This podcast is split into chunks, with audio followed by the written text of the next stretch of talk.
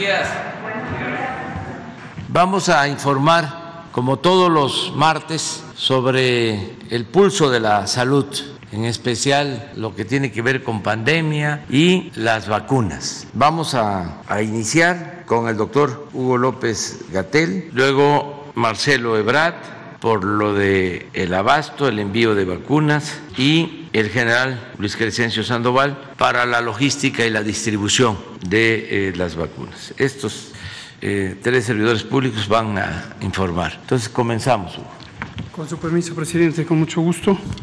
Canciller General Almirante, muy buenos días. Muy buenos días tengan todas y todos ustedes. Como cada martes vamos a comentar sobre el progreso del plan de vacunación y desde luego el estado también que guarda la epidemia en México. Vamos a utilizar el informe técnico que presentamos por las tardes en la conferencia de prensa diaria de carácter técnico y en este caso está actualizada la información de vacunación hasta el corte de las 21 horas de ayer por la tarde, de modo que difiere de lo que presentamos a las 7 de la noche porque contiene ya dosis adicionales de vacunas que se pusieron entre las 4 y las 9 de la noche. Vamos a poner la primera, por favor. En esta curva que ya es bastante conocida, lo que se muestra es cómo cambia la epidemia a lo largo del tiempo con la medida de los casos estimados. Aquí identificamos las personas que han sido confirmadas con enfermedad COVID-19, más aquellas que tienen los síntomas, pero está en proceso su confirmación por laboratorio. Sin embargo, lo agregamos porque conocemos el porcentaje de positividad de las personas enfermas. Vemos eh, claramente cómo tuvimos un evento máximo a mitad del año pasado, en julio, hasta final de julio, después descendió en agosto y septiembre y a partir de octubre empezó a aumentar. Tuvimos un momento máximo en enero, en la primera semana de enero, cuando llegamos a tener lo que hasta ahora ha sido la máxima expresión de la epidemia. Y afortunadamente a partir de ahí y por ya seis semanas consecutivas, ha descendido la epidemia. Llevamos seis semanas a la baja y hoy tenemos, y esto se ve claramente en la gráfica, una intensidad epidémica menor a la que tuvimos cuando se logró la máxima reducción anterior el 30 de septiembre y continuamos a la baja. Desde luego, cada vez que hablamos de esta reducción sostenida de seis semanas, hacemos la advertencia de que mientras exista la epidemia en cualquier otra parte del mundo, existe la posibilidad de que resurja en el país. Esto es lo que ha pasado en varios países, en este momento particularmente en la región de Europa y también en América Latina. No existe ninguna garantía de que en un país se va a extinguir la epidemia mientras siga la epidemia en cualquier otra parte del mundo. ¿Por qué lo decimos? Porque es muy importante que todo el pueblo, todo el público, toda la población conozca que no podemos reducir las medidas de eh, precaución, las medidas de prevención, el lavado de manos, la sana distancia, el uso de cubrebocas, el abstenerse de tener eh, encuentros con otras personas, sobre todo si son encuentros masivos, porque existe el riesgo de esta reemergencia. Esto es lo que en algunos países lo identificamos como una potencial tercera ola. Otros países están incluso ya en la cuarta ola epidémica. Le llamamos olas, como ya todo el mundo conoce o la mayoría identifica, precisamente por esta forma de eh, oleaje o de montañas que tienen las curvas epidémicas. La siguiente, por favor. La hospitalización, la ocupación hospitalaria también es un indicador muy importante sobre el impacto que está teniendo la epidemia en los países. Y vemos también que es muy alentador el hecho de que de manera muy consistente estas seis semanas de reducción de nuevos casos también son seis semanas de reducción de hospitalizaciones. Hemos eh, tenido la más grande reconversión hospitalaria de América Latina, esto está bien documentado, que en su momento fue uno de los dos pilares del manejo de la epidemia para lograr garantizar que ninguna persona que demandara atención médica por enfermedad respiratoria aguda grave eh, pudiera quedar fuera en todo momento hubo cupo, desde luego en enero, como lo informamos cada día, tuvimos una situación eh, preocupante cuando se llegó a una ocupación hospitalaria superior al 90% en algunas zonas del país, en particular en el Valle de México. Pero logramos aumentar todavía más la capacidad hospitalaria, la hemos aumentado casi seis veces, considerando particularmente las camas con ventilador, pero también las camas de ocupación general. Y vemos esta reducción que es muy consistente con el resto de los indicadores, casos estimados, la propia mortalidad que va en reducción también en proporciones semejantes o el porcentaje de positividad. Y llegamos ya también a una ocupación hospitalaria que es menor al punto de máxima reducción que tuvimos al final de septiembre. En este momento, menos de la quinta parte de las camas designadas para el COVID están ocupadas por pacientes con COVID. Queda claro que no están ociosas las camas, se están utilizando para otros padecimientos, pero con el plan de continuidad de operaciones que publicamos en agosto del año pasado, se tiene la capacidad de reutilizarlas para pacientes con COVID. La siguiente. Si las eh, identificamos como camas generales, y camas con ventilador, las generales están en 18% de ocupación, menos de una quinta parte están usadas para personas con COVID. Y la siguiente vemos las camas con ventilador y recordamos que cuando hablamos de camas con ventiladores solamente para pronta identificación, pero no se refiere solamente al mueble físico donde se alojan las personas enfermas.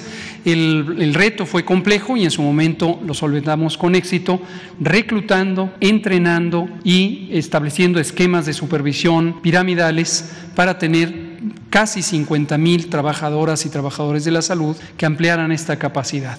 Recordando que México tiene un déficit de más de 240 mil personas trabajadoras de la salud y que en su momento no fueron formadas, entrenadas y mucho menos eh, reclutadas, contratadas.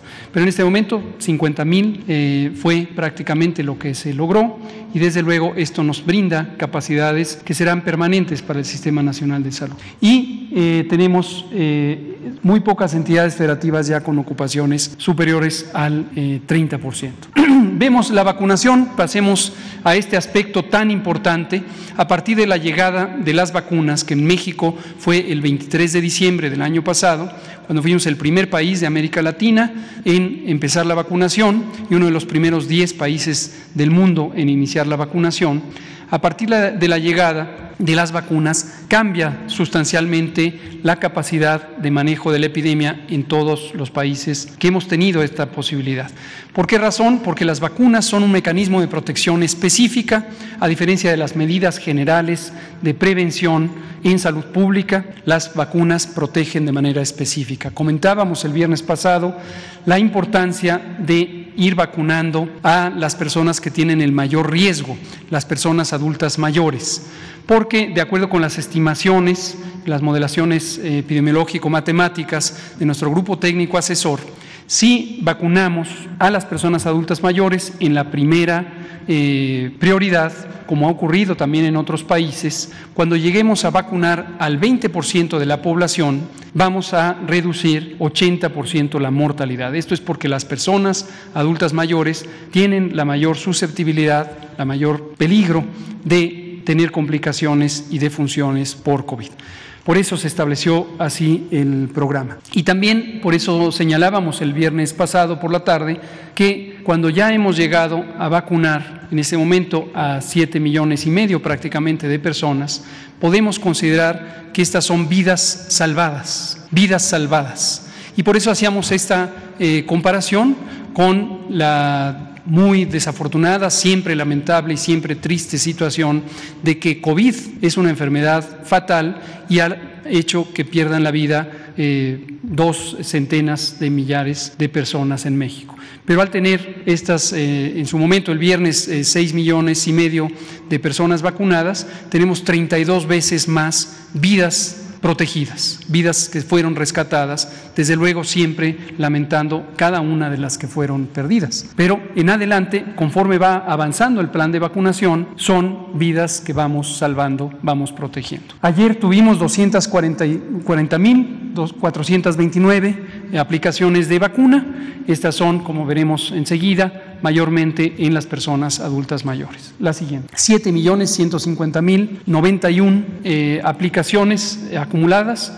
desde el 23 de diciembre y estas son las que mencionábamos, estas son vidas eh, salvadas en la medida en que estamos utilizando vacunas altamente eficaces, por supuesto seguras y permiten ya desde la primera dosis cerca del 80-85% de la potencia de protección, de la eficacia que se puede llegar. En su momento la segunda dosis tiene como propósito principal el extender la duración de la inmunidad desde luego aumenta un poco más entre la primera y la segunda dosis, pero cerca de 80-85% del efecto se logra ya desde la primera dosis. Recordar que no se logra de manera inmediata y que las personas vacunadas, y lo decimos particularmente en estas semanas de asueto para muchas personas, la persona vacunada no está protegida de manera inmediata. Vemos con preocupación algunas personas que salen del puesto de vacunación y ya se olvidan, se quitan el cubrebocas, se empiezan a abrazar. No lo hagan, por favor. Hay que esperar en promedio tres semanas, algunas eh, situaciones hasta cuatro semanas, un mes completo, para que la vacuna haga su efecto completo. La protección existe desde la primera dosis, pero hay que esperar el mes para que surta su mejor efecto. La siguiente. Aquí se ve la distribución, como lo presentamos todos los días y podemos ver el personal de salud que fue vacunado en su momento también fue quienes, eh, con quienes iniciamos, porque son las personas del personal de salud que está en mayor contacto con pacientes COVID, quienes tienen un riesgo elevado de enfermar.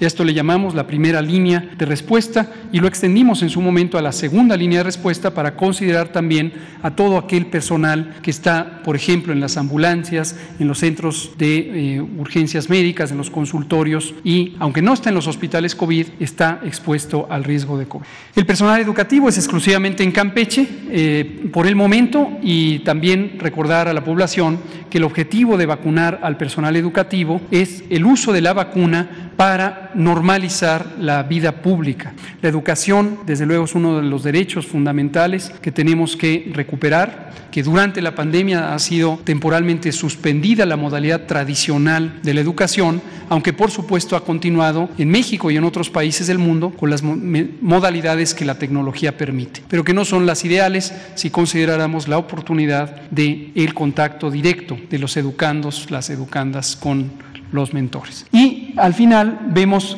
eh, 5.409.633 personas adultas mayores ya recibieron la primera dosis, de ellas 211.760, que es 4%, recibieron ya la segunda dosis. La siguiente. Este elemento es importante, afortunadamente se ha mantenido muy estable desde el inicio de la vacunación, son los eventos supuestamente asociados a vacunación e inmunización, ESAVIS, esta, esta calificación. Es una calificación técnica establecida por la Organización Panamericana de la Salud hace muchos años para identificar aquellas reacciones que tiene el organismo humano cuando es expuesto a vacunas. Y el porcentaje que es 0.2% por cada, eh, cada 2.000 vacunas se presenta un evento. Afortunadamente en más del 99% son eventos leves, dolor en el sitio de inyección, mareo, náusea, que duran poco tiempo, a veces se presenta fiebre el primero o segundo día después de la vacunación y 99% son este tipo de eventos. Los pocos eventos que han sido de consideración, que son 121 eventos, eh, afortunadamente no han dejado secuelas, no han dejado daño permanente ni han causado ninguna alteración fatal. La siguiente, por favor.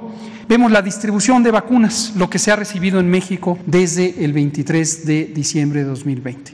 En total son 12.334.445 dosis de vacunas. De estas cinco clases de vacunas que estamos utilizando en México, Pfizer BioNTech 4.548.375 fue la primera vacuna que utilizamos y es una vacuna que nos ha hecho además desarrollar nuestra capacidad en salud pública. El reto de la ultracongelación nos permitió organizarnos para tener una expansión acelerada, pero muy efectiva, de la capacidad de refrigeración, en este caso de ultracongelación, una vacuna que se conserva a 70 grados centígrados bajo cero. Después tenemos AstraZeneca, originalmente habíamos recibido 800 mil vacunas que ya fueron aplicadas hace varias semanas a partir de un contrato que se hizo con el Instituto Serológico de la India, una empresa eh, farmacéutica productora de vacunas que abastece a más de 94 países y al sistema de Naciones Unidas. Y recientemente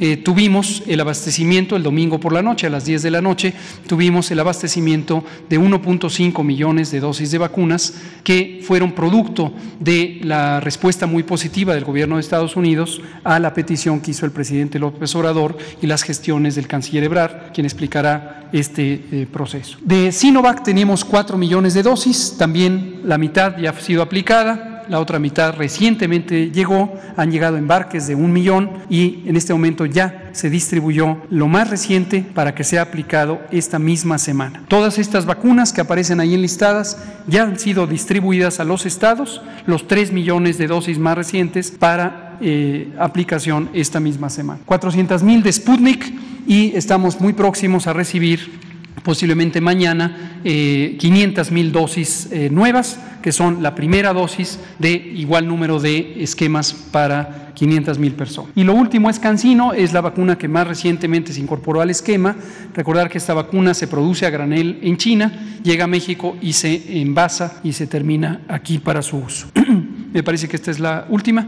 Entonces, en resumen, lo que queremos recordar es la modalidad de control de la epidemia. En este momento está eh, principalmente fundada en la vacunación. La vacunación es un elemento de protección específica. No por ello hay que quitar las medidas de protección convencionales en la salud pública que eh, son importantes hasta que se logre eh, una reducción permanente o sostenida o constante de la epidemia y aunque llevamos seis semanas de reducción de la epidemia, no hay que bajar la guardia, hay que mantenernos en esa capacidad.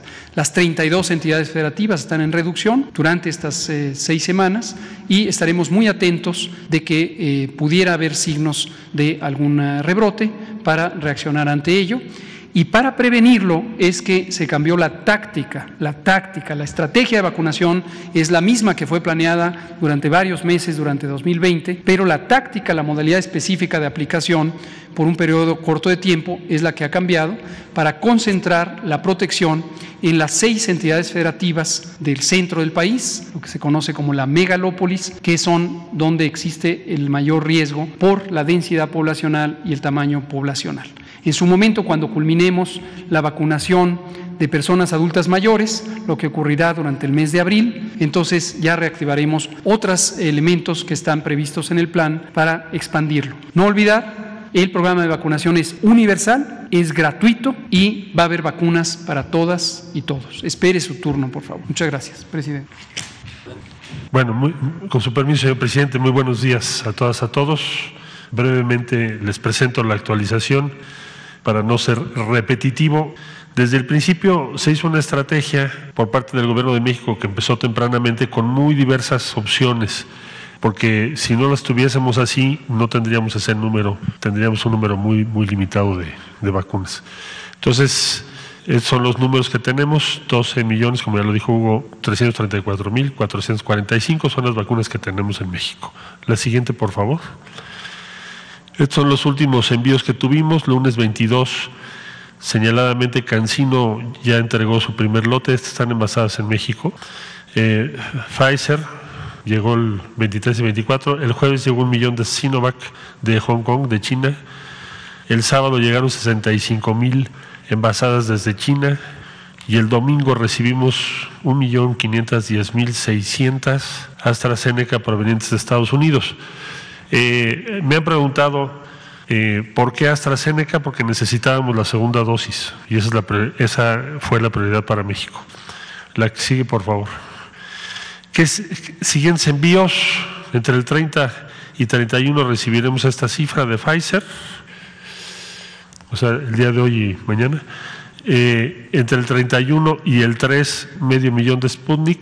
Le puse por confirmar por los horarios, pero sabemos que van a llegar en estos días y el día jueves primero de AstraZeneca 1.209.900 que provienen de los Estados Unidos. La siguiente, por favor. Eh, subrayo esa gestión como resultado la llamada, la conversación que hubo de los presidentes López Obrador y Biden fue el primero de marzo. El gobierno de Estados Unidos acordó enviar a México 2.7 millones de dosis de vacunas. El 28 de marzo llegaron 1.5 y el, eh, es el cargamento más grande que hemos recibido y el primero que Estados Unidos envía fuera de ese país. Eh, es, desde nuestro punto de vista es una muestra tangible de la relación que se ha construido entre ambos presidentes en la relación bilateral y apreciamos y agradecemos en todo lo que vale eh, este, esta decisión, esta autorización del gobierno de los Estados Unidos. La que sigue, por favor. Bueno, informarles brevemente que estamos trabajando ya en 17 consulados que están haciendo jornadas de vacunación en los Estados Unidos, que es el otro tema que nos ha encargado el presidente de la República. Y eso sería cuanto, señor presidente. Con su permiso, señor presidente. Bien, aquí tenemos la distribución de las vacunas que arribaron eh, aquí a la Ciudad de México. La vacuna Cancino, como ya lo mencionó el señor canciller, la Sinovac y la AstraZeneca. Estas fueron llegando desde el lunes, la Cancino, el jueves la Sinovac y el domingo la AstraZeneca. Todas estas vacunas eh, se concentraron a Birmex para hacer la notificación entre lunes y domingo, realizaron esta actividad y a partir de, ayer 29 se inició la distribución de 3.315.830 dosis. Eh, esta, 17 estados fueron, eh, se iniciaron la, la, distribución vía terrestre por la empresa Birmex con seguridad de Sedena, Semar y Guardia Nacional. Eh, se establecieron las siete rutas terrestres, aún no, no terminan, aquí las voy a mencionar. En la ruta 1 eh, ya eh, cumplieron a dos estados, Michoacán y Jalisco, está en proceso del día de hoy llegar a Colima y poder hacer la entrega de las vacunas. En la ruta 2 ya está en Guanajuato, Aguascalientes, quedando pendiente San Luis Potosí para hoy. En la ruta 3 eh, está Zacatecas y Durango, eh, nos queda pendiente para hoy Durango. En la ruta 4, Veracruz ya está concluida, queda Tabasco y Chiapas. En la ruta 5, Guerrero está ya eh, entregada, vamos hacia Oaxaca. En la ruta 6, Tamaulipas ya entregada, para hoy Nuevo León. Ruta 7, Nayarit ya concluida, queda para hoy Sinaloa. En total, por vía terrestre de esos 17 estados, 1.120.650 dosis lo que se distribuyó o lo que se está distribuyendo. También este, eh, a otros siete estados, que son los estados aquí conurbados, eh, eh, viene los estados con sus propios medios, recogen su vacuna y Sedena, Semar y Guardia Nacional les dan la seguridad durante el traslado. Estos ya se distribuyeron, ya las tiene Ciudad de México, Estado de México, Hidalgo, Tlaxcala, Puebla, Morelos y Querétaro. Es 1.937.090 dosis. Eh, el día, eh, perdón, por la distribución aérea, también realizada el día de ayer, eh, 258.090 eh, este, dosis que se distribuyeron a Baja California, Baja California Sur, Coahuila, Sonora, Campeche, Yucatán y Quintana Roo, ya las tienen en las vacunas, fueron trasladadas en aeronaves de la Fuerza Aérea Mexicana y el día de hoy se trasladarán las vacunas al estado de Chihuahua para completar ya los ocho estados eh, que por este medio se le distribuyó o se está distribuyendo la vacuna. Adelante. Estas son las rutas que se siguieron, que como dije todavía no las terminamos todas. Eh, estamos en ese proceso. Morelia, Colima, Guadalajara es la 1, que nos queda pendiente Colima, como ya cité. La 2, eh, San Luis Potosí, Aguascalientes y Guanajuato. La 3, eh, la tenemos, la ruta 3, 1, 2, aquí está, Zacatecas y Durango. la 4 está Veracruz, Villahermosa y Tuxtla. La número 5 la tenemos en Chilpancingo y Oaxaca la número 6 Monterrey y Ciudad Victoria, la número 7 Tepic y Culiacán. Este es como, como se hizo, la, aquí están las rutas aéreas, eh, La Paz, Tijuana, eh, la otra ruta eh, Torreón y Hermosillo, la, la, de, la 3 Campeche, Mérida y Chetumal y el día de hoy estaremos culminando las rutas aéreas con la ruta de aquí a Chihuahua. Esto es. Bueno, pues esta es la información. No tenemos... De acuerdo. Vamos a, a tener un control remoto al aeropuerto porque están llegando también vacunas. Quedaron pendientes de ayer Dalila Escobar y Irving Pineda. Eh, bueno, prim primero preguntar, eh, aprovechando que está aquí el secretario de la Defensa Nacional, sobre esto que sucedió de la retención de ocho militares en eh, Guatemala, saber qué información hay al respecto y las razones eh, por las cuales fueron retenidos y cuál es el estatus actual de estos ocho militares. Muy buenos días. Bien, en cuanto al incidente que se tuvo este, el día de ayer, fue en, el municipio de Motocintla, Chiapas. Este es un, el evento se inició a las uh, 13 horas, una de la tarde. El personal militar tenía un puesto militar de seguridad, es decir, en una de las vías de comunicación estaba establecido el personal para hacer revisiones, tanto de vehículos, de personas que luego transitan. Eh, es un área que luego hay tránsito ilícito de combustibles también. Entonces el personal estaba en ese punto, llega un vehículo eh, con, con, tres personas, eh, no llega hasta el punto donde está el personal militar, se detiene antes, se echa de reversa tratando de huir y no pasar por, por donde estaba el personal.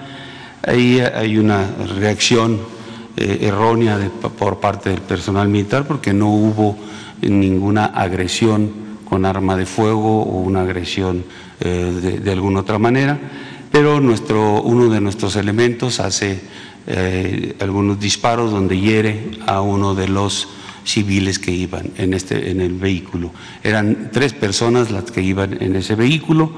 Eh, el herido se le da la atención por parte de nuestro propio personal y desafortunadamente se pierde, pierde la vida. Eh, ahí se, eh, se, asegura el vehículo, las dos eh, personas, este, obviamente el cuerpo y también al elemento que hace, que acciona su arma en contra del vehículo. Están a disposición este elemento de las autoridades del Ministerio Público Federal para este, las diligencias a que haya lugar. Eh, posteriormente, a las 15 horas, llega un grupo aproximado de 300 personas, entre pobladores del lugar, de, Motocintla, y también llega este, personas que son identificadas de origen guatemalteco. Ahí llegan en, en varios, eh, varios vehículos, agreden al personal de forma verbal, con piedras, palos, eh, retienen a 15 elementos, eh, tres vehículos oficiales y 17 armas de, cargo. Eh, obviamente exigían justicia, que de inmediato el, personal militar, cuando tuvo conocimiento de esto, se establece la coordinación con los agentes del Ministerio Público para este, dar, eh, informar de lo que sucedía y que se, se trasladaran al área para poder este, eh, pues hacer las diligencias correspondientes. Eh, a la par, el comandante de la región uh, militar eh, y el comandante de la zona militar se mueven hacia el área eh, para poder este, atender esta situación que se estaba presentando. llegan, empiezan a dialogar con, con, la gente que estaba ahí. a las 18 horas se liberan a nueve de nuestros elementos. Eh, se quedan seis con las 17 armas, con los vehículos. Eh, no son, no son si, si, bien se estableció que iban a, a ser eh, movidos por esta gente hacia Guatemala, no, no dejan nunca el territorio, sí, los, sí se los llevan a un punto lejano donde estaba el área donde fue el incidente, pero no cruzan la frontera con, con Guatemala.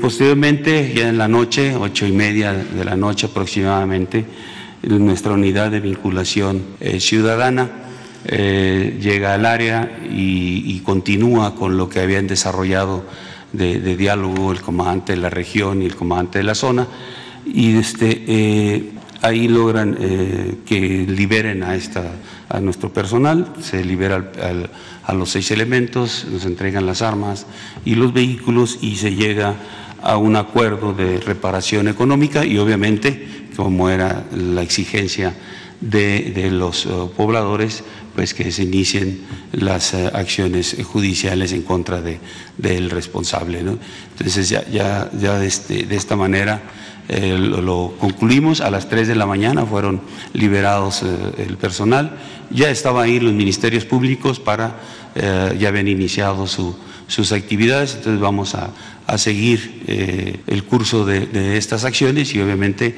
como ya mencioné, el elemento está a disposición del Ministerio Público Federal. Gracias. ¿Hubo comunicación con el gobierno de Guatemala? Eh, obviamente eh, para hacer este tipo de pues mm, movimientos para que pudieran soltar, finalmente eran personas de origen guatemalteco. No, no, como no pasaron mm, la frontera, no hubo necesidad y, el arribo precisamente de los comandantes de región y de zona militar en el área y empezar a, ver con, la gente que estaba haciendo sus exigencias ahí, también facilitó que no se presentara esta, esta situación. Gracias, secretario. Presidente, en otro tema, ayer, bueno, pues hablaba usted, de, lamentaba el eh, asesinato de esta mujer Victoria en, el sureste, en Quintana Roo. Sin embargo, bueno, pues el, propio fin de semana, el mismo fin de semana, hubo otros tres eh, asesinatos, bueno, presuntos feminicidios. Uno de ellos, Carla, el que en la isla Holbox estarían pensando que sería como, eh, o los pobladores estarían mencionando que sería el primer feminicidio que ellos hayan eh, visto. Otro asesinato de una mujer en Cancún. Y bueno, pues sin olvidar también lo que sucedió con esta menor en el Estado de México Wendy las imágenes que vimos del ataúd siendo cargado por sus, por sus propias compañeras. Eh, y, bueno, preguntarle si en este sentido no eh, pensarían que el problema pudiera estar en el planteamiento que se tiene en torno a atender el tema de feminicidios desde la misma perspectiva que se atienden las desigualdades en general en el país y si no más bien sería replantear para que le llegue a la población la idea de que la cuestión del machismo es una situación estructural que tiene causas muy distintas a las que tienen los demás tipos de desigualdad, presidente. Pues este, estamos trabajando todos los días para garantizar la paz, que no haya violencia y protegiendo a las mujeres. Y no va a quedar eh, impune ningún crimen. Ayer hablaba yo de que la diferencia de nuestro gobierno con lo que sucedía anteriormente es de que antes habían estos crímenes y podía haber impunidad. Ahora no hay impunidad para nadie. Además, no se ocultan las cosas, se informa.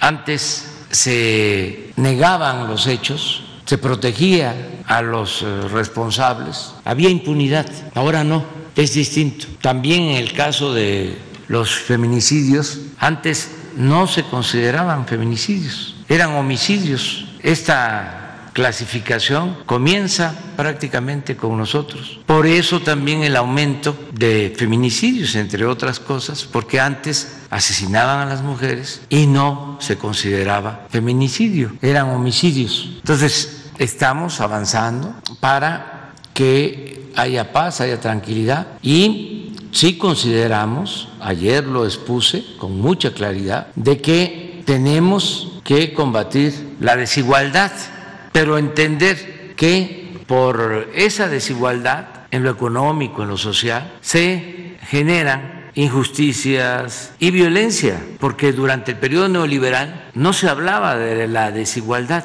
como se debe de concebir en lo general, el que unos cuantos acaparen la riqueza y la inmensa mayoría viva en la pobreza. Esa desigualdad que viene de lejos, apenas había llegado Humboldt a México a finales del siglo XVIII y hablaba de que no había visto un país con tanta desigualdad como el nuestro. Usó una palabra que es este, todavía aplicable, desigualdad monstruosa. Por eso Morelos, años después, plantea en los sentimientos a la nación que hay que moderar la indigencia y la opulencia, que tiene que haber igualdad. Y siempre las luchas en México se han originado o han surgido en busca de igualdad. Y cuando más desigualdad se ha producido en toda la historia es en el periodo neoliberal de 1983 a 2018. Empieza con el llamado modelo económico neoliberal, que es sinónimo de desigualdad y de corrupción. Se agrava la desigualdad como nunca en el gobierno de Salinas de Gortari. Y hay una eh, prueba irrefutable, una prueba documental. Cuando inicia Salinas su gobierno y empieza a entregar los bienes del pueblo y de la nación a particulares, a sus allegados, esto es en 1988, solo había en México una familia que aparecía en la lista de los hombres más ricos del mundo, de la revista Forbes, que publica esa lista año con año. Por cierto, la empezó a publicar ese año, el 88, y aparecía la familia Garzazada con dos mil millones de dólares de fortuna. Empieza el repartidero con Salinas y al final del gobierno de Salinas ya en la lista hay 24 multimillonarios, de 1 a 24 en la lista de Forbes, con un capital que suma 48 mil millones de dólares. Y la mayoría de ellos habían sido beneficiados con empresas, con bancos, con bienes entregados por Salinas. Es el periodo de mayor concentración de riqueza, pero lo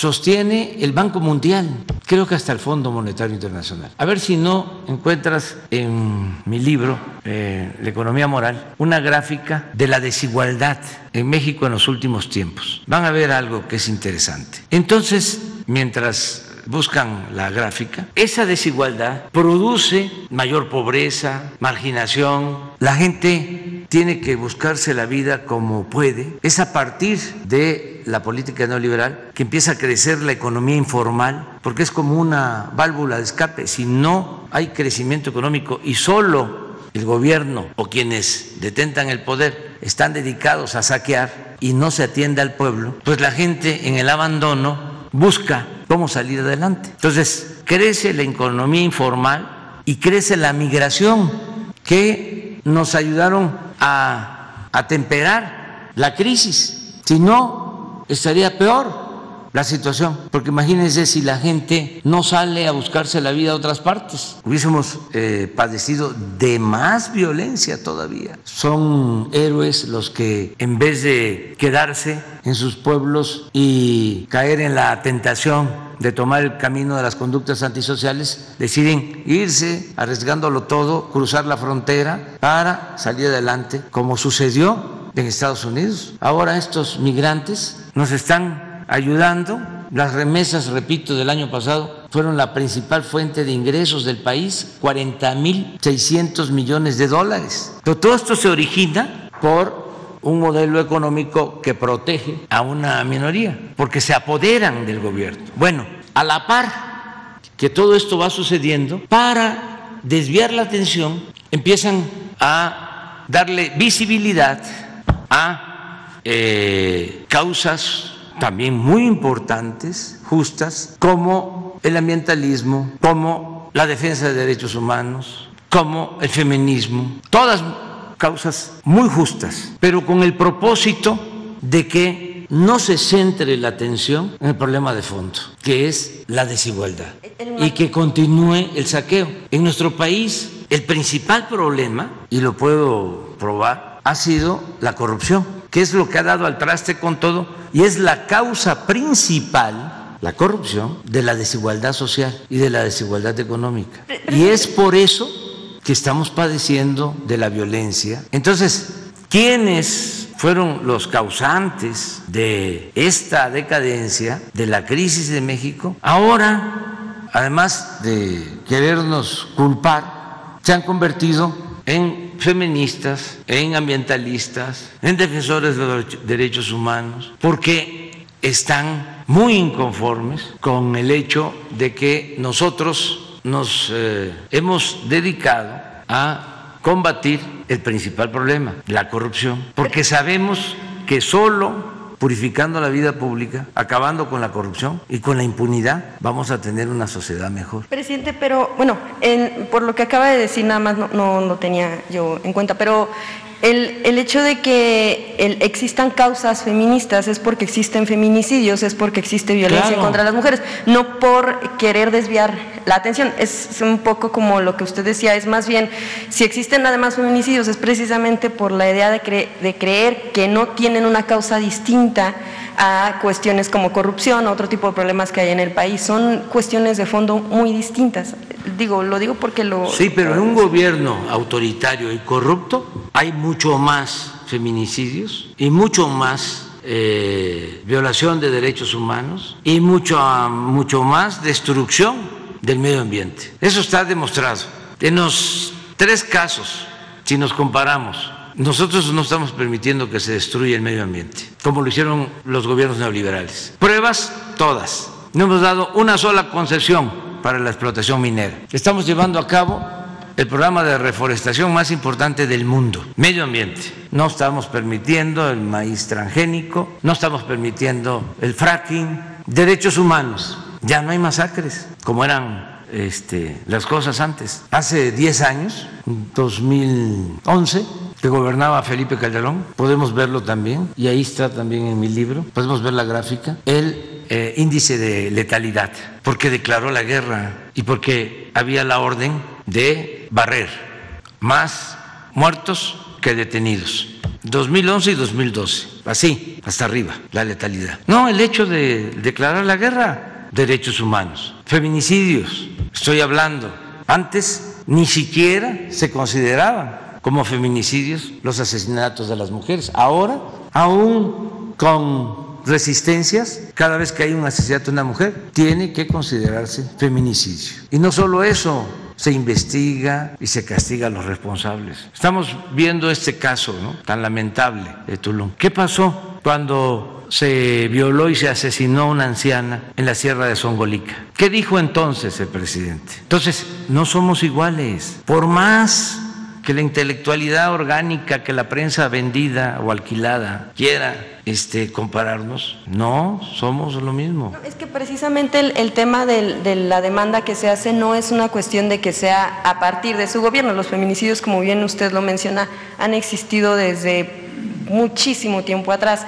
El punto es más bien, eh, eh, lo que piden es enfocarse precisamente en atender este tema y no precisamente una cuestión de confrontación, no es una cuestión que venga de la oposición, viene de las mujeres. No, hay que aclararlo porque, este, y es muy bueno el debate, porque se manipula. Entonces, es eh, importante que se vean las cosas eh, a fondo como son, lo que planteé ayer, así con toda la claridad. Se habla de los avances que se tienen en la defensa de las mujeres en el mundo. Sí, sí, desde luego han habido avances y eso es, algo que se debe de considerar importantísimo. Pero en ese mismo periodo, de Beijing a la fecha, es el periodo de mayor concentración de riqueza en unas cuantas manos en el mundo. Y eso también tiene que ver con la igualdad. O sea, es igualdad de género, pero es igualdad económica y social. O sea, no dejarnos llevar solo por un aspecto que es importantísimo, que no nos manipulen, porque en igualdad de género he visto coincidir a explotadores y explotados, que se dan la mano, hombres o mujeres, porque eso pues todos estamos de acuerdo. ¿Cómo vamos a permitir el machismo? Desde luego que no. La mujer se le debe de respetar y esa es una consideración básica para la transformación. No se puede llevar a cabo una transformación sin la igualdad de género, pero no eh, permitir que los conservadores, saqueadores, que son los que han originado la descomposición social, ahora se disfracen de feministas. Mira la gráfica. Es que esto no, no se sabe y, es muy importante por los jóvenes. Por eso a veces nos tardamos aquí, porque sí nos interesa, porque estos temas pues no se van a leer en el Reforma ni en el Universal. Miren cómo fue creciendo. Este es OCDE hasta el 12 y este es Banco Mundial. ¿Cuándo gobierna Salinas? Del 94, perdón, del 88 al 94. Miren esto. Es el sexenio de más desigualdad. Por eso sostengo que es el padre de la desigualdad moderna. Pero ya les expliqué por qué se origina esta desigualdad. Porque hay una transferencia de bienes del pueblo y de la nación a particulares. Eso es lo que llevan a cabo. La entrega de los bancos, la entrega de empresas, minas a particulares. Entonces, esa desigualdad monstruosa, parafraseando a Humboldt, pues es la que produce pobreza, no solo eso, profundos resentimientos, produce desintegración en las familias, pérdida de valores. Entonces resulta que quienes llevan a cabo este saqueo no son responsables de la tragedia nacional, porque manejan los medios de información, casi todos, la academia, la intelectualidad. Salinas los acarreaba a los intelectuales, los cooptó casi a todos. Entonces, yo quisiera que el caso de los feminicidios se inscribiera en esta realidad. ¿Cómo quisiera que se inscribiera en esta realidad? Pues la destrucción del medio ambiente, la violencia en general. ¿Por qué se desató la violencia? Pues por esto, ¿Es porque somos malos los mexicanos por naturaleza? No, por estas circunstancias. Se abandonó al pueblo, se abandonó a los jóvenes. Entonces, esto fue lo que ocasionó la decadencia. Cuando terminó Salinas, este año, según la revista Forbes, México ocupaba el cuarto lugar en multimillonarios en el mundo. Nada más nos superaba Estados Unidos, Japón y Alemania. Y casi todos los multimillonarios habían recibido algo, se les había entregado algo que pertenecía a todos los mexicanos. Y queremos saber más, pues es cosa de ver cómo al mismo tiempo que se aplicaba esta política promotora de la desigualdad, se controlaban los salarios de los trabajadores. No había incremento al salario, se incrementaban los salarios menos que la inflación. Pues esto es lo que estamos ahora padeciendo. Es una herencia de este periodo neoliberal y estamos avanzando a pesar de eso, se está avanzando. A ver, Pedro, doctor Pedro Centeno. Gracias, señor presidente. Buenos días, tenga usted y los señores secretarios. Estamos aquí en el aeropuerto de la Ciudad de México para informarle a usted que está llegando el embarque número 24 el vuelo 38, eh, vienen dosis de Pfizer, 487.500 dosis, vienen de Bruselas, Bélgica, y con esto le podemos informar, señor presidente, que tenemos ya en el país 12.810.845 vacunas que han llegado a nuestro país, señor presidente, para continuar con la campaña de vacunación para adultos mayores en todo el país. Esta semana es una semana también intensa, señor presidente. Restarían en esta semana que llegaran 1.845.275 dosis. Mañana eh, llega eh, Sputnik, 500.000 AstraZeneca, eh, AstraZeneca llega el día jueves con 1.200.000 y de Pfizer eh, repite el día de mañana con 145.275 dosis, señor presidente. Es cuanto. Buen día, señor. Muchas gracias, Pedro, por la información. Muchas gracias. A, sus órdenes. Buen día. vamos con Irving. Hola, presidente. Buenos días. Eh, para preguntarle en más sobre el tema de esta eh, mujer que fue asesinada por policías en Tulum, eh, ¿cuál es la información que le han compartido al presidente de El Salvador, puesto que ayer dice en sus redes sociales que hay más personas que faltan por detener? ¿Qué información tiene el presidente de El Salvador que tal vez nosotros, los periodistas, no tengamos? Pues no sé qué información adicional pueda tener. No sé si tú puedes explicar, por favor. Sí, señor presidente. Bueno, hemos estado informando al gobierno de El Salvador de los avances de la Fiscalía. Como tú sabes, ayer la Fiscalía ya en el Estado dio a conocer su reporte y eso es lo que sabemos hasta ahora. No tenemos información adicional. Esa es la que sabemos, la que ha dado a conocer la Fiscalía. Eh, la instrucción que hay, ayer el presidente de México manifestó su condena absoluta a esos hechos y su compromiso ante la comunidad internacional de que no habrá impunidad. En consecuencia, ayer la Fiscalía del Estado presentó su reporte y confiamos en que la Fiscalía Estatal, que está a cargo de la investigación, llegue al fondo de todo lo acaecido y se sancione a los responsables. Esa es la posición de México. Eh, canciller, y entonces eh, la Fiscalía le, envía, a la, eh, la Fiscalía Estatal le envía a la Cancillería la información y ustedes le envían a, El Salvador. la dio a conocer a los medios y nosotros se la hicimos llegar al gobierno de El Salvador, en los mismos términos. Sí. Gracias. A usted. presidente, y sobre este mismo asunto, solamente en la policía de Tulum, que tengo entendido opera bajo un mando único, eh, del propio Estado, solamente quitaron como tal al titular de la policía y se detuvieron a estos uniformados.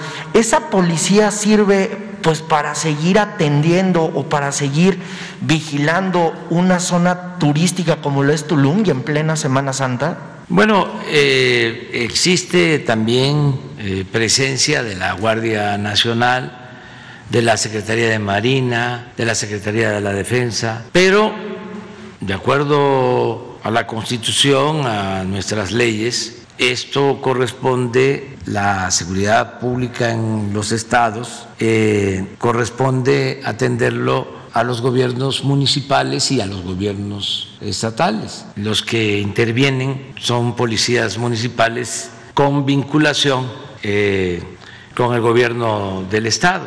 Pero aquí no se trata de eh, culpar eh, a otras instancias de gobierno. Son hechos muy lamentables, vergonzosos, dolorosos, eh, que muestran un grado de brutalidad mm, que no se debe de eh, permitir, que no debería de existir en nuestro país, ni en ningún país del mundo. O sea, el principal derecho humano es el derecho a la vida. Entonces, eso es lo que hablábamos ahora. Nuestro país eh, está apenas saliendo de una grave crisis, de una decadencia. Incluso es más que una crisis lo que se padeció, es una decadencia, porque una crisis puede afectar un campo de la vida pública, lo económico, lo social, pero lo que padecimos en México durante todo el periodo neoliberal es más que eso es una decadencia, es un proceso de degradación progresivo que afecta en todos los terrenos, la moral, lo económico, lo social, lo político. ¿Ustedes creen, a ver, para que vean el grado de enajenación que había? ¿Ustedes creen que estaba consciente Cedillo cuando decide, terminando su gobierno, aceptar un trabajo en la empresa extranjera que adquirió los ferrocarriles nacionales, que él mismo entregó? ¿Ustedes creen que le pasó por la cabeza de que eso era inmoral? Yo les aseguro que no, que lo vio normal. ¿Ustedes creen que a Salinas le pareció inmoral entregar los bienes de la nación a particulares, a sus allegados? No, era la modernidad en su concepción. ¿Creen que Fox consideró inmoral el que se robaran la presidencia de la República en el 2006? No, si hasta lo presumía. ¿Ustedes creen que Calderón sintió de que era indebido, terminando la presidencia, ir a trabajar a una empresa española como Iberdrola, como consejero? recibir dinero de una empresa que había recibido un trato especial en México, a costa de vender más cara la luz o de que la gente pagara más por la luz? ¿Creen que él pensó de que eso era indebido? No, por eso hablo de decadencia y por eso la sorpresa, ¿cómo es que ahora se habla de estos temas? Pero resulta que si no hablamos de estos temas y no combatimos esas actitudes, el país no va a salir adelante, porque ese es el principal problema, la corrupción. La corrupción, la falta de honestidad. Entonces, yo espero que las cosas vayan mejorando, que este, siga adelante la transformación, sigamos limpiando al país de corrupción, sigamos purificando la vida pública y que todos ayudemos y que nadie se enoje este, o que nos entiendan. Llegamos al gobierno pues para llevar a cabo los cambios que hacen falta. Luego se enojan y ¿sabe lo que pasa? Que se enojan más los que han sido engañados y manipulados, se enojan más con nosotros que los jefes, los camajanes, incluso a la gente que le han robado, este, llega a defender a los ladrones. Es una especie de masoquismo. Claro, se ha ido avanzando muchísimo porque el pueblo de México es de los pueblos más conscientes del mundo en estos tiempos, pero todavía hay reductos de la población. Además, eso es legítimo porque aspiramos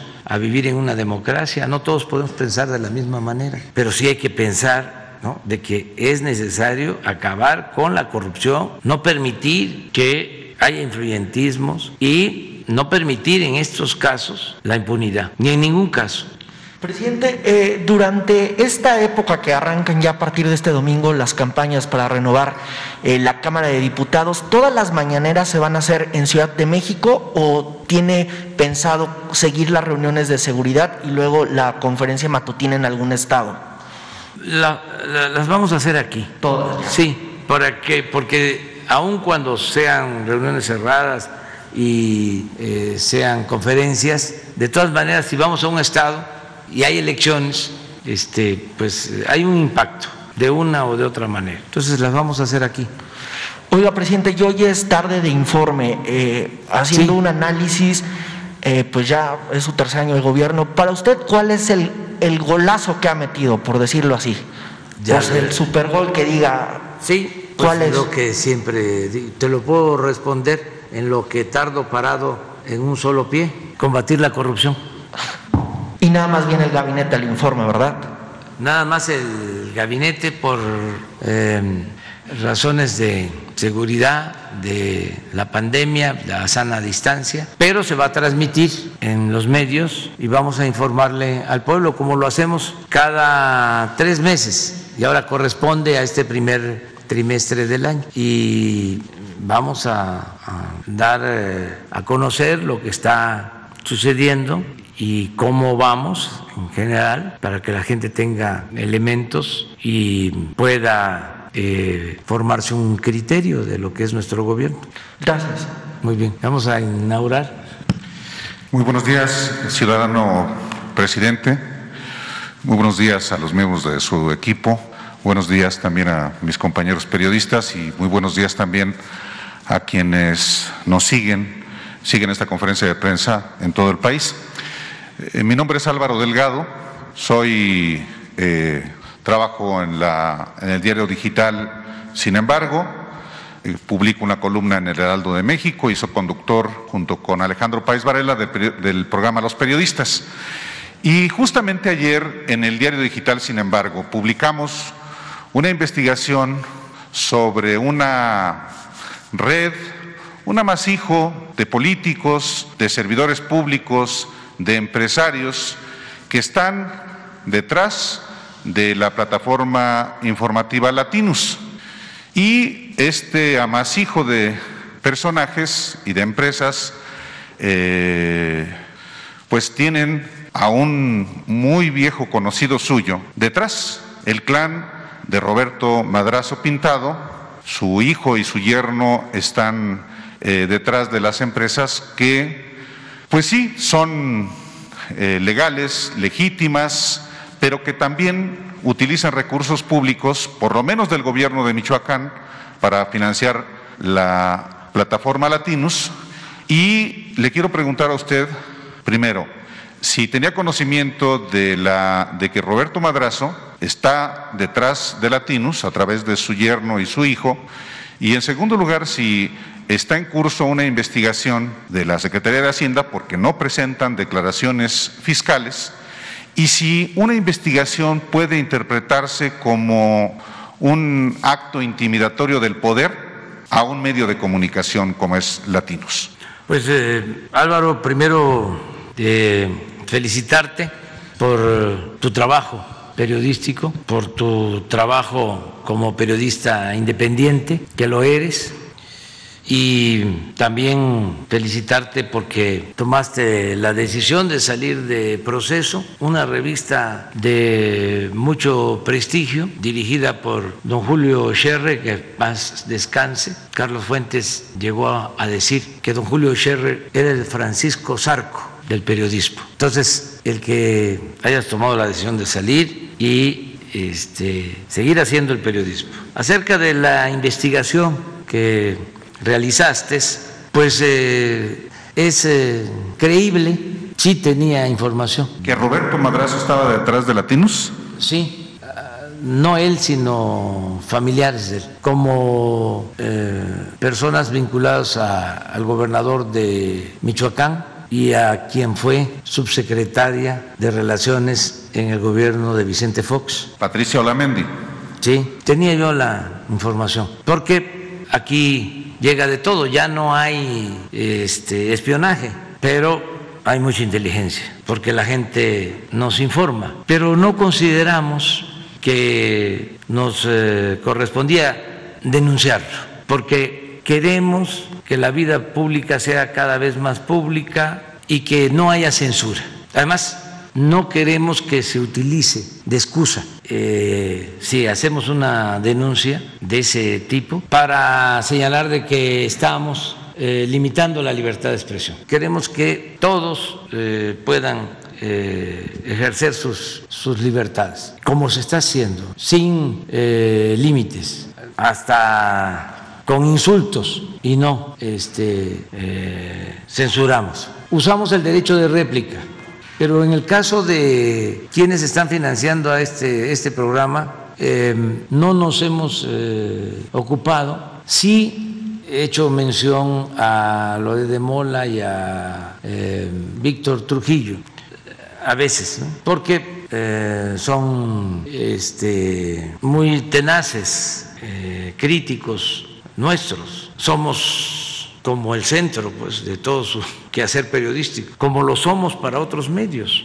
no, solo en ese caso. Entonces a veces eh, sí eh, respondo. En una ocasión eh, de Mola aseguró de que algunas obras de reconstrucción en Palenque y el tren Maya se estaba haciendo porque la quinta que heredaron mis padres, la quinta de Palenque, iba a subir de precio, que con todas esas obras íbamos a tener plusvalía, íbamos a ganar plusvalía. Entonces desde aquí le mandé a decir que le proponía un trato, que le cambiaba su departamento de Miami por la plusvalía que iba a obtener la quinta. Y hasta ahora no he recibido respuesta, porque estoy seguro que me iba yo a rayar. Pero ese tipo de cosas. Ahora, lo cierto es que están muy nerviosos y eh, muy desesperados, tanto eh, los voceros como los que están detrás, los que están financiando todas estas campañas en contra de nosotros. ¿Va a llevarse a cabo, está en curso una investigación? No. Si no, aunque no presenten sus declaraciones fiscales. Solamente que tenga que ver con el SAT porque tampoco pueden haber privilegios. Todos tenemos que cumplir con nuestra responsabilidad fiscal. Y en eso sí, aunque este, digan que es una represalia, pues es cosa aquí mismo de demostrar que no pagan los impuestos y que por eso es que se les está requiriendo, no por lo otro. Eh, y están también en su derecho de este, eh, confrontarnos políticamente, porque nosotros hemos ya también eh, diferenciado qué es el bloque conservador y qué es el agrupamiento nuestro. ¿no? ellos están defendiendo al régimen de corrupción, de injusticias, de privilegios. Ellos defienden la corrupción, de eso no tengo duda. Hablando de corrupción, hablando de fraude, hablando de Roberto Madrazo, por cierto, aquí traigo su libro en el que en una parte dice, ¿a dónde lo llevará a él en lo personal? Se refiere a usted, a su gobierno y lo más importante, ¿a dónde llevará al país y a millones de mexicanos? ¿Sobrevivirá la nación a la destrucción en marcha? Lo cito por lo siguiente, más allá del bloque conservador, hay mexicanos que exigen que haya por supuesto, elecciones libres, equitativas, justas. La historia de México, los fraudes electorales han sido avalados, han sido instrumentados o han sido tolerados desde el poder presidencial. A usted le corresponde, como presidente de la República, la primera elección, nada menos que la más grande de la historia, y una de las exigencias que usted ha tenido desde 1988, desde Tabasco, ante Roberto Madrazo, por ejemplo, fue elecciones libres y justas. Usted le exigió en su momento a Cedillo y le exigió en su momento a Vicente Fox no meterse. No se meta, presidente, fue una expresión que usted utilizó de manera reiterada. Y hay quienes le están pidiendo a usted no se meta, presidente. ¿Qué garantías auténticamente da usted para que haya ahora en el arranque de las campañas el próximo lunes garantías absolutas de que no se va a meter usted ni el aparato del gobierno que encabeza. Es una convicción, Álvaro. Eh, me negaría por todo lo que acabas de decir. Siempre hemos luchado en favor de la democracia. Sería incongruente que ahora nosotros apostáramos por el fraude electoral. Sería vergonzoso, es una traición, pero no solo al pueblo, a uno mismo. Lo que estimo más importante en mi vida es la honestidad en todos los sentidos. Entonces, no vamos a intervenir. Lo que sí vamos a hacer es denunciar actos antidemocráticos, porque necesitamos establecer la democracia. Parte de la descomposición a la que hice referencia se originó en México por la falta de democracia, porque la democracia es eh, contrapesos, es equilibrios, eh, significa competencia, significa que nadie se sienta absoluto en ningún nivel de la escala. Significa que el pueblo sea el que tenga siempre las riendas del poder en sus manos. Significa mandar obedeciendo. Significa aceptar que en una democracia es el pueblo el que manda. Entonces, es muy importante que haya democracia en el país y vamos a lograrlo entre todos. Por eso convoqué a los gobernadores a hacer un acuerdo en favor de la democracia. Pero también este, hay ahora un marco legal para castigar el fraude, que no existía. Cuando em, hicieron el fraude del 2006, de los pinos llamaban a millones de mexicanos para decirles que yo era un peligro para México. Se demostró, se probó y la fiscal electoral en ese entonces, una señora, sí, ¿me lo repites? Eh, María de los Ángeles Fromo. Fromo ¿sí? Ella, ella, este, en su resolución, este, asegura de que sí se llevaron a cabo las llamadas, pero no estaba tipificado como delito ese fraude. No estaba tipificado como delito. Eran llamadas y correos electrónicos. Sí. En el caso de Madrazo, cuando las cajas, el tope de campaña, en aquel entonces eran creo que 3 millones de pesos y él utilizó 70 millones de dólares. O sea, todo 241 millones de pesos. 241 millones de pesos. De 3 millones a 241 millones. Mucho dinero de cabal peniche, de varios este, empresarios y dinero del mismo gobierno. Se documentó todo. No era delito. Ahora ya se reformó la constitución, ya se reformaron las leyes. Ahora, todo eso es delito. El fraude es delito y es delito grave. No hay derecho a fianza, es como la corrupción, es como el robo de combustible, ya son delitos graves. Entonces, sea quien sea, un ciudadano, un delincuente electoral de los llamados mapaches electorales, un presidente municipal, un gobernador, un secretario, el propio presidente. En la historia de México, eh, en la Constitución de 1857, se establecía de que el presidente de México podía ser juzgado por violaciones electorales. Y en la Constitución vigente de 1917 se suprimió porque desde los años posteriores a la Revolución Armada, se apostó por un sistema político presidencialista y por eso los fueros al presidente y la protección al presidente. Eso ya no hay, ya no existe ahora. A mí me pueden juzgar por cualquier delito como a cualquier ciudadano. Y, y el fraude electoral, repito, es un delito grave.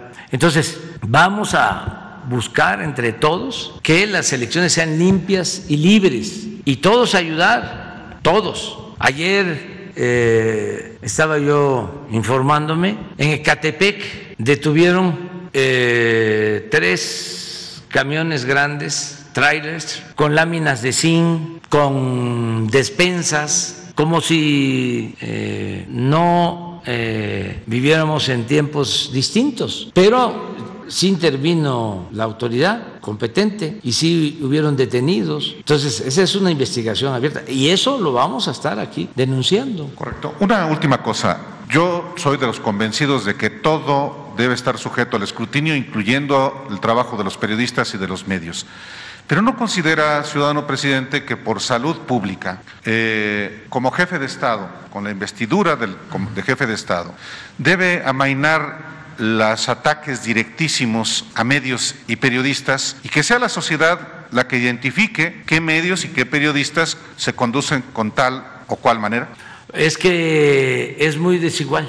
Pues sí, porque usted es el poder presidencial. No, porque me mayoritean, me mayoritean, o sea, un servidor público debe estar sujeto a la crítica por más despiadada que sea. y la oposición tiene derecho a oponerse, a criticar así sea con mentiras, porque el poder público, como el que usted encabeza, tiene los recursos para contrarrestarlos. A eso me refiero. No, es que eh, el conservadurismo los tiene a todos, casi a todos, este, eh, comprados o alquilados, con honrosas excepciones. O sea, es un periodismo del que se ejerce desgraciadamente, desde luego no quiero generalizar, pero sí es un periodismo corporativo, proempresarial, eh, incluso no solo proempresarial, un periodismo que eh, protege la corrupción.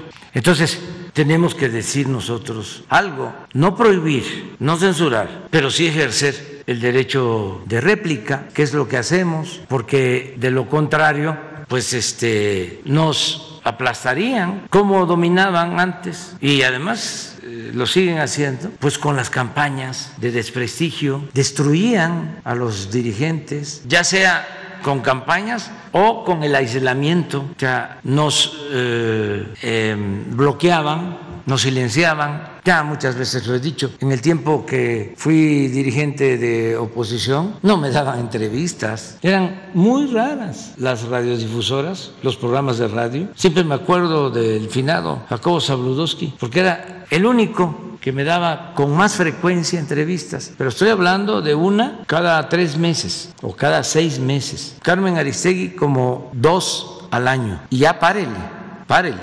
Todos los demás, nada. En el caso de este, el licenciado Sabludowski, como tenía que cuidar, porque la radio era de otras este, personas y tenía que cuidar ciertas formas, me decía, cuando le hablaba yo, me decía, ¿En qué puedo servirle, licenciado? Como dejando claro que él no me estaba entrevistando, que él no me había pedido la entrevista, sino que yo se la pedía. No me importaba, porque yo lo que quería era que nos escucharan, porque no es lo mismo ir a un acto, a una colonia y reunirse con 50, con 100 personas, que lo escuchen a uno en la radio, pues puede ser que hasta 20 mil, 30 mil, 50 mil, es un mitin grandote. Imagínense cuando empezamos, que llegábamos a los pueblos y hasta nos alegrábamos cuando se acercaban 15 o 20. Entonces, así fuimos eh, abriendo brecha. Entonces, él, ¿en qué puedo servirle? ¿Qué quiere decir? Y entonces hablaba yo, pero de corrido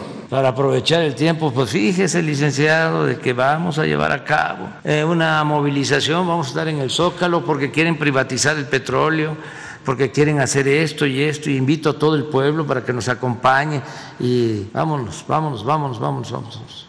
Y, ¿Algo más, licenciado? No, muchas gracias, le agradezco mucho. Así era. En una ocasión un periodista que viene aquí a veces, que le agradezco mucho, me invita, ese me invitó, y este, y estamos en plena entrevista de radio, y le habla al dueño de la radio, vamos a, a los comerciales, pues ya no regresamos, era una entrevista de una hora, tardó como 10 minutos, entonces, este, todo nervioso, ofreciéndome disculpa, porque ya no podíamos regresar, digo, no, no, no, no te preocupes, le di un abrazo, Todo eso lo padecimos. Y ahora este, hay todas las libertades. Nunca habían cuestionado tanto a un presidente desde la época del presidente Madero como ahora. Conozco bien la historia del periodismo de México, sé lo que está sucediendo. Entonces, eh, Álvaro, que tengamos nada más la posibilidad de este diálogo respetuoso, eh, sin censura para nadie eh, y también sin perder el sentido del humor, no enojarnos, este, ver las cosas con tranquilidad. Muchas gracias. ¿Tú? Buenos días a todos. Buenos días, presidente. Erika Ramírez, de la revista Contralínea. Eh, presidente, en Contralínea hemos estado eh, publicando una investigación que tiene que ver con la fortuna del ex líder petrolero Carlos Romero de Shams y que da cuenta de depósitos hechos por este ex líder sindical de 115 millones de pesos en cuentas bancarias de México y Estados Unidos. También se ha documentado eh, la evasión de impuestos, el uso de prestanombres, empresas fantasmas, contratos de 60 vuelos privados, tiene residencias y vehículos de lujo. Eh, ¿Sabe usted si esto es investigado por la UIF, el SAT y la Fiscalía General de la República? No tengo este, información eh, a detalle sobre estas investigaciones. Seguramente lo está haciendo la Fiscalía General de la República. Pero podemos nosotros indagar y saber si hay una investigación abierta en este sentido. Una vez nos tocó este, hacer una revisión si habían denuncias y no encontramos. Aquí lo expresé. Este, por una investigación de ustedes, este, se le sugirió al señor Romero de Champs que se jubilara en Pemex, porque no sabíamos, yo no sabía como presidente, de que él andaba de vacaciones. Aquí se planteó y me llamó la, atención porque eh, según lo que se eh, esgrimió es de que durante todo el tiempo que estuvo de dirigente nunca este, salió de vacaciones y que ahora acumuló todos esos días y por eso iba a mantenerse de vacaciones hasta el 2024. Eso, la verdad, yo no lo sabía. Entonces me pareció independientemente de lo laboral, porque puede estar establecido incluso en el contrato colectivo, me pareció una inmoralidad y este, hablé con el director de PEME, con la secretaria de Gobernación, para que se investigara sobre este asunto. Y sí, en efecto, se comprobó de que tenía este mecanismo para eh, proyectarse en el tiempo. Se eh, habló de que era con la idea de regresar después, cuando ya no estuviésemos nosotros, que él se mantuviese en activo para que después del 24, que terminamos nosotros, él pudiera regresar al sindicato. Yo no creo que este, estuviese pensando en eso, ¿no? Pero lo que sí era inaceptable era lo otro, el que este, se le pagaran pues, cuatro años de vacaciones. Y no tuvo oportunidad de hablar con el fiscal porque tenemos entendido que incluso hay una carpeta de investigación eh, abierta por eh, malos manejos en la administración que tuvo del sindicato con las cuotas que aportaban los trabajadores de petróleos mexicanos. No he hablado con el fiscal sobre este tema, pero sí vamos a indagar para saber si existe la investigación. Presidente, y tenemos conocimiento que por órdenes del director general de Petróleos Mexicanos, Octavio Romero, y del director corporativo, Marcos Herrería, se abrieron seis carpetas de investigación en la CEIDO en contra de los gerentes de las seis refinerías que hay en el país en contralínea tenemos los números de expediente bajo acusaciones de estar supuestamente involucrados en el robo de combustibles y vinculados con el crimen organizado.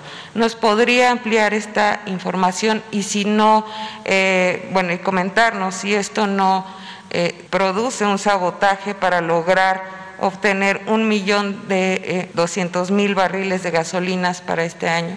Se está este, haciendo una investigación La instrucción es que no haya impunidad, que todos eh, podamos ser eh, investigados, que haya escrutinio de todos los servidores eh, públicos. Y sí existen esas investigaciones, pero no se puede declarar culpable a nadie hasta que no se presenten las pruebas o se demuestre que en efecto están este, involucrados con algún delito. están abiertas las investigaciones.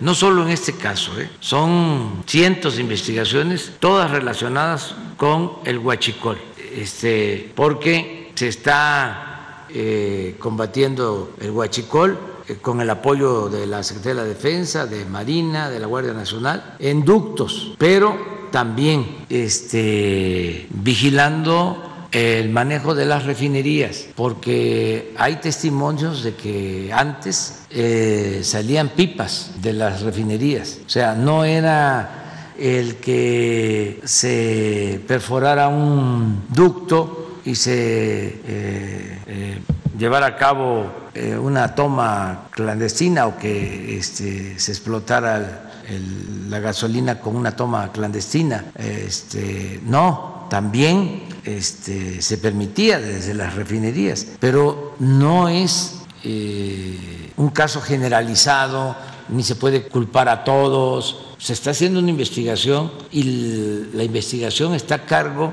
de el Gabinete de Seguridad que coordina Rosa Isela Rodríguez. Entonces, eh, se está llevando a cabo esta investigación. No va a impedir el que se cumpla con eh, la meta de eh, procesar un millón doscientos mil barriles diarios en las seis refinerías que se están modernizando. Es parte de un plan que tenemos, pero sí se está haciendo la investigación sin que esto signifique una persecución.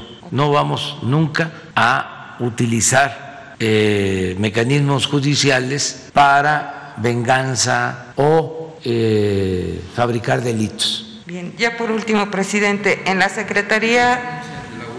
Así que hay dos denuncias en la unidad de inteligencia. Dice, no, hay dos denuncias en la fiscalía, según la unidad de inteligencia financiera, este, por depósitos de 309 millones de pesos. Esa es la información. De Romero de Champs. Sí. Ok. Y ya por último, en la Secretaría de Comunicaciones y Transportes hay un subsecretario de Infraestructura, su nombre es Cedric Iván Escalante Sauri que podría estar incurriendo en grave conflicto de interés al poseer empresas que mantienen contratos de obra con esta misma dependencia, presidente. Inclusive una de estas, de estas empresas lleva eh, hasta el apellido Constructores Escalante y obtuvo un contrato millonario con la Secretaría de Comunicaciones y Transportes. Usted ha comentado que a veces se hacen cosas que parecen legales, pero que son muy inmorales. ¿Qué comentario tendría al No tengo esta información, es la primera vez que escucho sobre esta denuncia. Lo vamos a investigar. Conozco al ingeniero Cedri, es un buen profesional y no creo que exista este conflicto de intereses. De todas maneras, vamos a investigar. Yo sí quiero siempre este, que se eh, comprenda que una denuncia que se hace aquí no significa ya este, una condena, que hagamos todas las denuncias, nada más que siempre quienes nos están viendo, la persona este, aludida eh, considere que este no es un tribunal para linchar a nadie o para hacer un juicio sumario que se considere eso. Se garantice el derecho a la libertad de expresión, que todo se pueda preguntar y que no haya eh, censura en nada, libre, pero que sí este, tengamos conciencia de que em, las denuncias tienen que probarse y para eso está el Ministerio Público y para eso están los jueces, nada más con esa salvedad, pero eh, lo mismo en el caso de esto que acabo de dar a conocer de que el señor Romero de Champs eh, tiene dos denuncias en la fiscalía y por depósitos de 309 millones, pues es la fiscalía la que va a decidir si este, las pruebas son este, contundentes, si eh, el dinero es producto de ilícitos, todo lo que tiene que hacer la autoridad. O sea, no podemos eh, condenar a nadie este, sin prueba. Es más, este, la misma Constitución protege a los ciudadanos sobre este tema. Pues por lo que me están diciendo, sí. Sí. Presidente, por último, tiene. Se presentan las denuncias porque hay una instrucción que yo he dado. Toda eh, dependencia del gobierno que tenga conocimiento de un presunto ilícito tiene que de inmediato presentar denuncia. Ni siquiera hace falta que me consulten para no ser nosotros encubridores o cómplices. Quienes me informan más son los eh, secretarios de Marina y Defensa. Eh, tienen ellos por norma informar de todo al presidente. Son las dos eh, secretarías que más me informan. Hoy, por ejemplo, eh, además de que se trató en la reunión de seguridad, me informaron por escrito lo de eh, la frontera y sobre otro asunto. Ah, sí, porque hubo una fuga o se presume que hay una fuga de combustible en un canal, el canal emisor, en el DREN este, emisor eh, y desde la tarde se empezó a, actuar eh, porque se estaba acumulando en el canal eh, combustible y para evitar una explosión este, se intervino, intervino protección civil, el gobierno de la ciudad, el gobierno del Estado de México, hasta la madrugada ya pasó la emergencia porque íbamos a llevar a cabo un desalojo. Entonces, ese informe hoy por escrito de la Secretaría de la Defensa. Nada más para que tengan ese conocimiento. ¿no? Y ya por último, presidente, ¿tiene algún pronunciamiento ante la falta de pagos a profesores de asignatura en la máxima casa de estudios, la UNAM, que aunque bueno es autónoma, pues el presupuesto es público y bueno, este conflicto ya lleva bastante tiempo? No tengo este, información, pero yo creo que lo van a atender o sea, este, si es que eh, hay este, adeudos a maestros porque se les autorizó su presupuesto y no se les ha dejado de entregar. Me refiero a las universidades, no solo a la UNAM, a todas las universidades.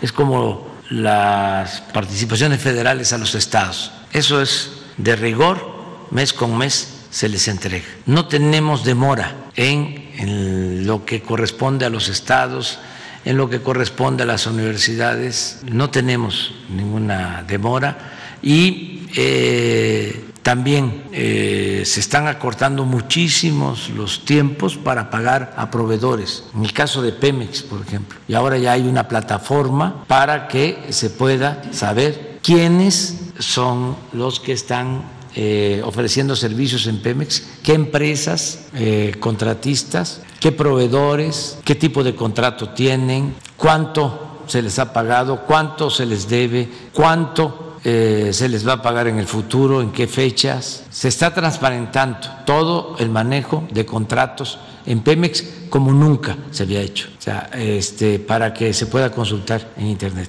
Ya nos vamos. Gracias, presidente. Para mañana. Mañana ya este, les adelanto, no vamos a tener este, mañaneras jueves y viernes. Entonces mañana sí, este, pero jueves y, viernes no. Este, y están invitados para las 5 de la tarde el informe. Muchas gracias. ¿Sí? ¿Convence a Jesús?